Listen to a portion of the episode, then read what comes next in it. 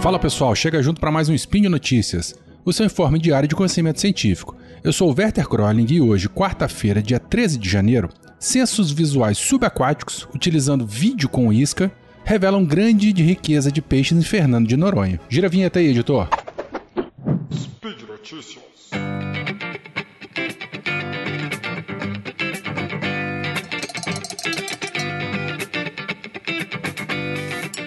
Bom, o artigo que eu vou comentar com vocês foi publicado na revista Biota Neutrópica, em dezembro de 2020. É, ele foi realizado por pesquisadores da Universidade Federal do Pará, Federal do Rio, Rural de Pernambuco, Federal do Rio Grande do Norte e por pesquisadores do Instituto Bicho d'Água de Conservação Socioambiental. O título original da publicação é Primeira avaliação da fauna de peixes no arquipélago de Fernando de Noronha com BRUVS, Catálogo de Espécies com Imagens Subaquáticas. BRUVS, é, B-R-U-V-S, é um acrônimo para Baited Remoted Underwater Video. É, seria como se fosse uma isca é, com vídeo, ou um vídeo com isca, para poder atrair as espécies que a gente quer estudar, algo nesse sentido. Bom, os, no, caso, né, os, os pesquisadores utilizaram é, câmera é, de alta resolução com é, fixas, né, presas no fundo do mar em diferentes ambientes. E, na frente tinha um bastão e na frente desse bastão tinha uma caixinha, uma gaiolinha com isca, né, com carne, carne de peixe, vísceras, entranhas. E isso acabava atraindo as espécies né, predadoras do, do, do, do local e assim elas iam sendo registradas nas filmagens, e com isso pôde-se fazer esse levantamento. Mas vamos lá, vamos falar um pouco do artigo. Os autores partem da premissa né, de que inventários de ictiofauna com métodos tradicionais de captura são indesejáveis em reservas marinhas. A gente já sabe, né? Uma unidade de conservação ela está lá para proteger os organismos. Mas também a gente precisa fazer inventário das espécies. E para isso, na, em muitos casos, os organismos eles são capturados, catalogados e tombados em algum museu. Uma outra forma também é realizar o censo subaquático, em que os mergulhadores vão lá com pranchetas, né? É, trenas, quadrados, delimitam áreas, parcelas debaixo d'água e vão anotando as espécies que aparecem. O problema é que esse tipo de, de técnica ele sofre um viés da interação peixe-mergulhador. Porque, por exemplo, né, é, a, algumas espécies elas têm comportamento de timidez ou fuga né, na, é, pela presença de, de seres humanos debaixo d'água. O barulho da, das bolhas podem afugentar, algumas espécies elas podem ser alvo da caça submarina e aí elas acabam fugindo também. É, apesar de ser uma técnica eficiente e muito utilizada no mundo todo, é, o censo subaquático ele pode sofrer né, a, a um, um, ruído aí por conta dessa interação. Bom, aí os, os, os autores então né, propõem né, ou sugerem que esse estudo, no caso utilizando os BRUVs, é, representa um, um, primeiro inventário da ictiofauna marinha do, do arquipélago Fernando Noronha, utilizando então um sistema não destrutivo, independente, que utiliza vídeo né, e sem a interação é, espécie pesquisador. Logo no começo do artigo, eles relatam né, que uma elevada riqueza de espécies de peixes, em torno de, com aproximadamente, né, 60, aproximadamente não, com 66 espécies de peixes, de 28 famílias e 10 ordens, incluindo cinco espécies de elasmobrancos e outros grandes peixes predatores como barracudas, garoupas e dentões, foram registradas em 81 vídeos subaquáticos. Eles relatam ainda né, que a ictiofauna, que é a fauna de peixes, né, principalmente peixes recifais de Fernando Noronha, apresenta um nível considerável de endemismo. Estudos né, do começo dos anos 2000 relatam em torno de 6,3% de endemismo, ou seja, espécies que só existem neste local. E estudos mais recentes, né, de 2018, constataram que o arquipélago de Fernando Noronha ele pode compartilhar algumas espécies endêmicas com regiões insulares, né, com regiões de ilhas isoladas, tão distantes como a Trindade, localizada a 1860 quilômetros ao sul de Fernando Noronha. Destacando então a importância da ilha por abrigar uma biodiversidade marinha riquíssima. Um dos mais completos inventários da ictiofauna do Fernando Noronha e seus arredores foi desenvolvido com base em literatura existente de três expedições científicas é, no começo dos anos 2000, em que foram combinadas né, censos visuais com mergulho, mergulho livre e inventário pesqueiro, em que os pesquisadores iam lá no desembarque dos, dos barcos e viam, no desembarque né, do, do, dos, dos peixes capturados, viam quais espécies foram coletadas. Inventários mais recentes, a partir de 2010, realizando censos visuais com equipamento de mergulho autônomo para avaliar os peixes recifais ou mergulho com foco na, na ictiofauna também já foram realizados. E em 2018, os autores relatam que foram realizados alguns trabalhos com peixes intertidais, são aqueles peixes de espécies entre marés. E só comentando um pouco do histórico, né, do estudo de, de, de desses organismos na região. Para terminar a caracterização do estudo, eles comentam né, que Fernando Noronha tem duas paisagens subaquáticas distintas, o lado de Barlavento e o lado de Sotavento. Sota, Barlavento é por onde o, o vento dominante entra. E sotavento seria o lado onde o vento sai, né? Seria uma parte voltada para o vento e uma parte abrigada do vento. Bom, esse trabalho né, ele começou a ser realizado em 2017, com 81 implantações né, dos Brufs, das armadilhas é, fotográficas ou filmadoras, né, isso com câmeras. É, e eles comentam né, que as, as, a instalação, as implantações dessas câmeras foi feita de maneira aleatória, em diferentes hábitats bentônicos, com profundidades que variavam entre 5 e 35 metros de profundidade. E as amostragens eram realizadas por ao menos uma hora antes ou uma hora depois do sol se pôr, para evitar é, muita variação na intensidade de luz que pudesse prejudicar as filmagens subaquáticas. Afinal, nós estamos falando de filmagens realizadas a 25 metros de profundidade em alguns casos.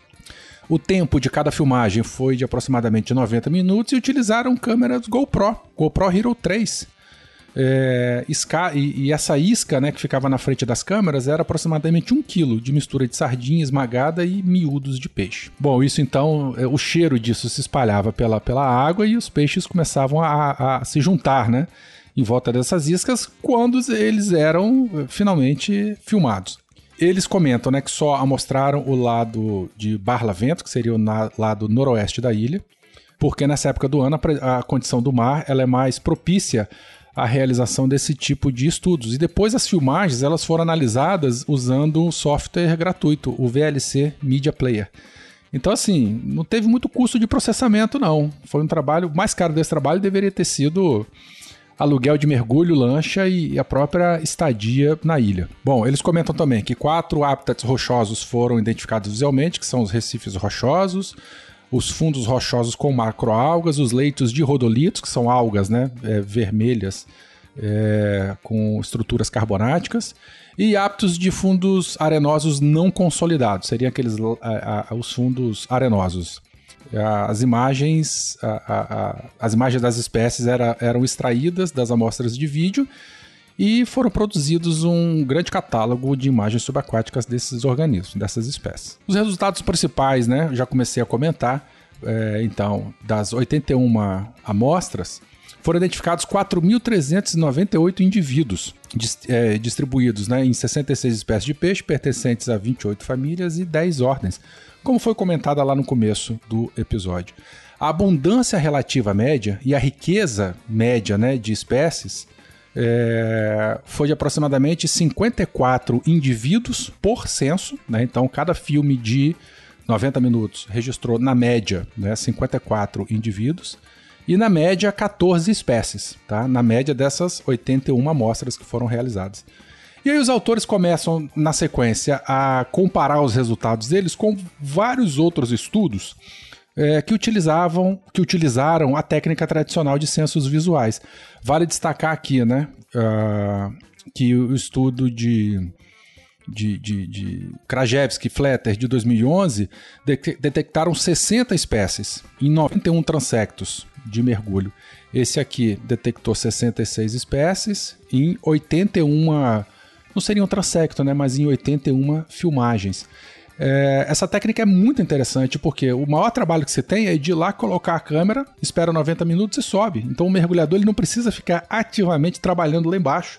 Então isso reduz demais o tempo de exposição é, do, do, cientista, né, do pesquisador ao ambiente natural. Bom, outros trabalhos né, de 2017 é, registraram 50 espécies e 27 famílias utilizando é, trans 140 transectos, então uma amostragem quase né, do dobro em águas de até 6 metros de profundidade e por aí vai. No estudo, eu vou botar o link aqui, tem uma, uma série de outras comparações também. É, vale ressaltar que sete espécies de seis famílias diferentes foram registradas nesse trabalho, que não tinham sido registradas em nenhuma outra, nenhum outro estudo feito até então, utilizando as técnicas tradicionais. Com base nos resultados, então, os autores é, relatam, né, que essa técnica tem se mostrado um método alternativo de amostragem é, é, bastante valiosa, podendo eventualmente complementar ou até substituir parcialmente os métodos tradicionais utilizados, lá na área de Fernando Noronha, pelo, é, é, é, pelo menos.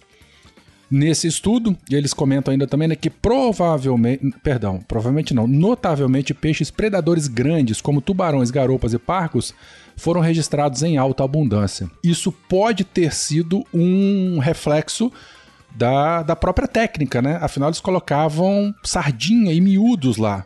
Obviamente que a, a chance, a tendência, a probabilidade de se atrair espécies predadoras era muito maior. Então, isso tem que ser levado em conta. É, esse detalhe dessa técnica tem que ser levado em conta é, em estudos que queiram, por exemplo, amostrar outros tipos de, de, de, espécies, né, outras espécies com outros hábitos alimentares, né?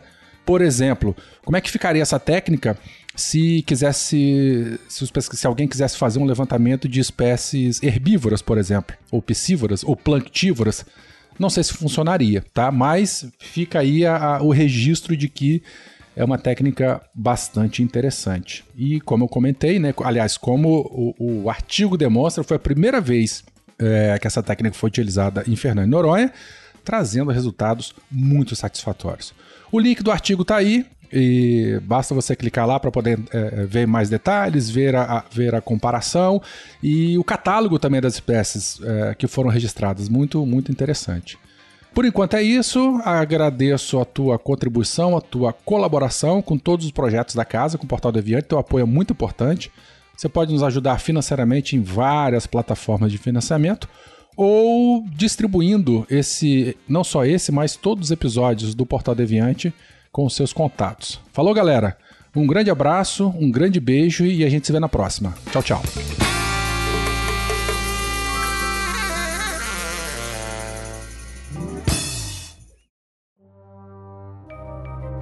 Este programa foi produzido por Mentes Deviantes. deviante.com.br.